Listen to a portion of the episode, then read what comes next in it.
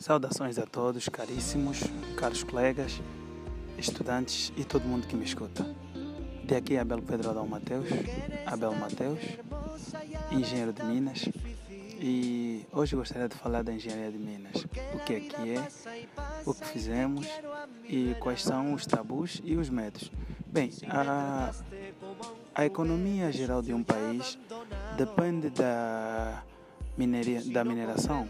Por quê? Porque aporta entradas em grandes portos.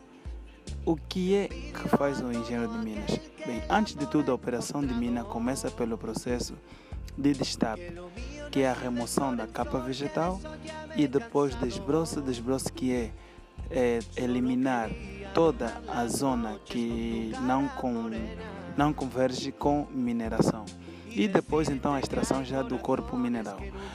O que é que faz o engenheiro de minas? O engenheiro de minas tem que ser alguém multitarefas. Tem que saber pelo menos 50% de todo tipo de atividades no campo. Falo de mecânica, falo de supervisão de geral, de fragmentação de rochas, falo de operações, operações no campo como tal e o controle das máquinas. Normalmente, quais são os tipos de, de, de aspectos que interferem no processo de, da produtividade da mina? Bem, seriam as vias de acesso, também é, os, os equipamentos que se usam, quanto maior o equipamento e a eficácia, maior será o aumento da produtividade.